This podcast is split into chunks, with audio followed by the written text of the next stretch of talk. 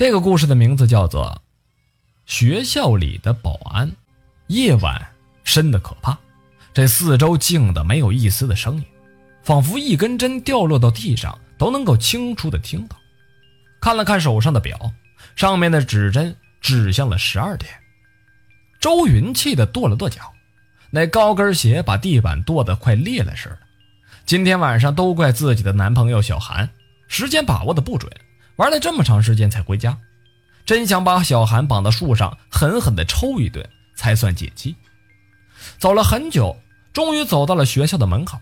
周云累得气吁吁的，眼前一个漂亮的女孩子低着头站在学校的门口，不停地玩着手机，好像特别的入神。她还戴着一袭黑色的帽子。周云走近了一看，原来是同班的同学方雅。前几天不是说方雅去农村老家看病去了吗？怎么这么快就回来了？周云有些纳闷。不过不管了，既然方雅回来了，而且在门口，正好跟他一起回寝室去，这身边多了一个伴儿也是挺好的。这学校这么大，一个人深更半夜的走着也挺害怕的。方雅一直低着头玩着手机，在学校门前不停的踱着步，好像没有看见他似的。哎，方雅，周云扬起了手，向着方雅打着招呼。听到周云的声音。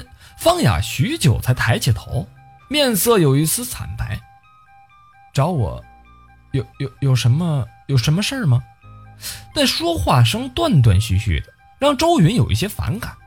以前在学校里边也没发现方雅说话这么结巴呀，难道是害怕了？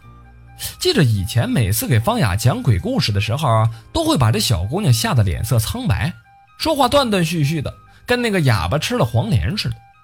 你怎么还没进去啊？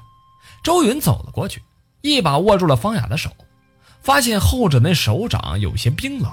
方雅没有说话，眼睛盯着前方，没有神采。前面，前面有有有些不不不不对劲。周云被这个胆小的姑娘弄得有些无语，都多大了还这么害怕？不过方雅胆子小是可以理解的。根据方雅手指的方向，模糊的看到了一片灯光，一个穿着保安服装的年轻人坐在那灯柱下边，紧紧的低着头，一语不发，那眼睛就盯着地面上，好像是死了一样。周云被这一幕给吓坏了。以前在学校里边，总是听说学校内的池塘曾经淹死过一个保安，不知道这是真是假呀。但是那个保安呢，明显是不正常的。这怪不得方雅这么害怕，紧紧地握住方雅的右手，逐渐地冒出了汗水。这平常周云再怎么胆大，在这一刻也开始有一些心惊胆战了。地面上的保安站了起来，两眼无光，他慢慢地走向周云。周云顿时感觉到恐怖袭了过来。方雅，我们快走！轻轻地在方雅耳边嘀咕了一句，拉着方雅的手快速地离开。奇怪呀！这小妮子手今天怎么这么凉啊？是不是吓傻了呀？不过也难怪，碰到了这种情况，那谁不害怕呀？周云拉着方雅的手，快速的穿过了保安，在与保安擦肩而过的时候，明显的感觉到一股子凉气从他的身边滑了过来。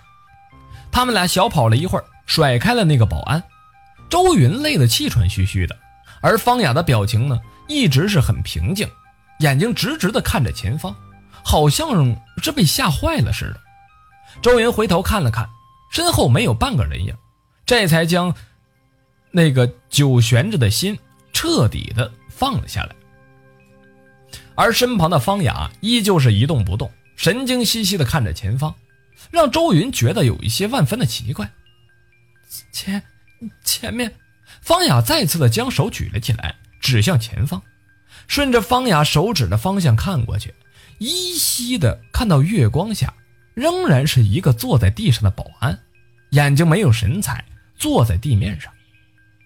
这一刻，周云觉得自己的心都快跳出来了，他的手紧紧的握着方雅，那汗水不由自主的从额头上流下来，他揉了揉眼睛，不敢相信这一幕了。月光之下，坐在地上的保安轻轻的抬起了头。那眼光阴森的看着周云，而周云在这一刻也再控制不住了，他大叫了一声，因为这是个跟前面那个保安长得一模一样的一个人，刚刚还在自己的身后呢，怎么怎么这一眨眼就跑到自己前面去了呢？这这这绝对不是人呐，是那个死去的保安。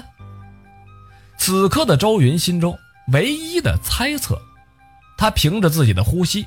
慢慢的看向地上的保安，保安面色苍白，那两眼空洞无神呐，再次的站了起来，与周云擦肩而过。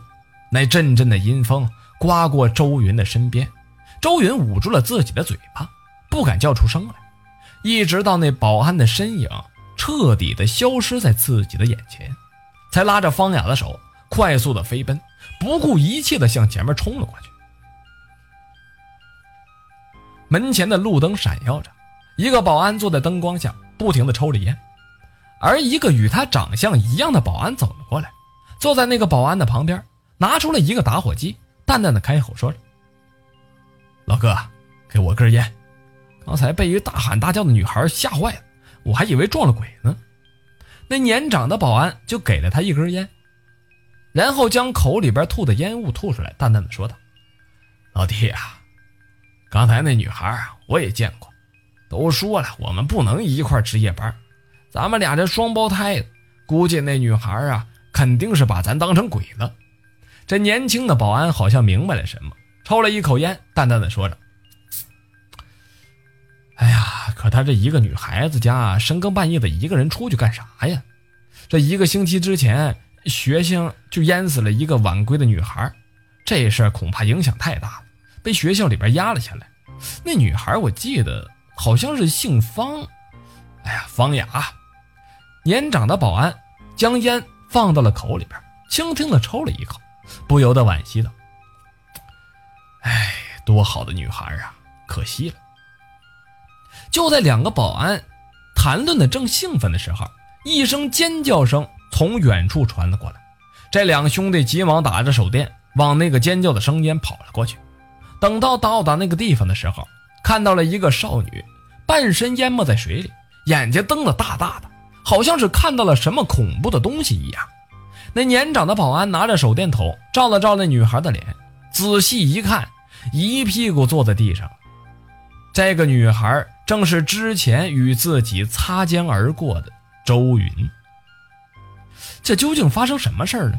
谁也不知道。两天以后。由于已连续出现的事故，这两个保安被辞退了。而周云的死，校方为了学校的荣誉，拿了大量的钱来打理关系，将这件事掩盖下来了。只是说这轻描淡写的就说转学了。一周之后，又是一个深夜，李娜看了看手中的表，气得大发雷霆。她跺了跺脚，她气的那群姐妹真的把她给坑惨了。现在都十二点了，而门口呢，看到了一个戴着黑色帽子、漂亮的女孩，不停的玩着手机。哎，你不是隔壁班的方雅吗？不是说生了一场大病吗？怎么这么快就回来了？方雅的眼光里露出了一股阴冷的寒光，因为他知道猎物再一次的上钩了。夜很深了。乌鸦匆匆的飞过，又一个如花般的女孩即将凋零。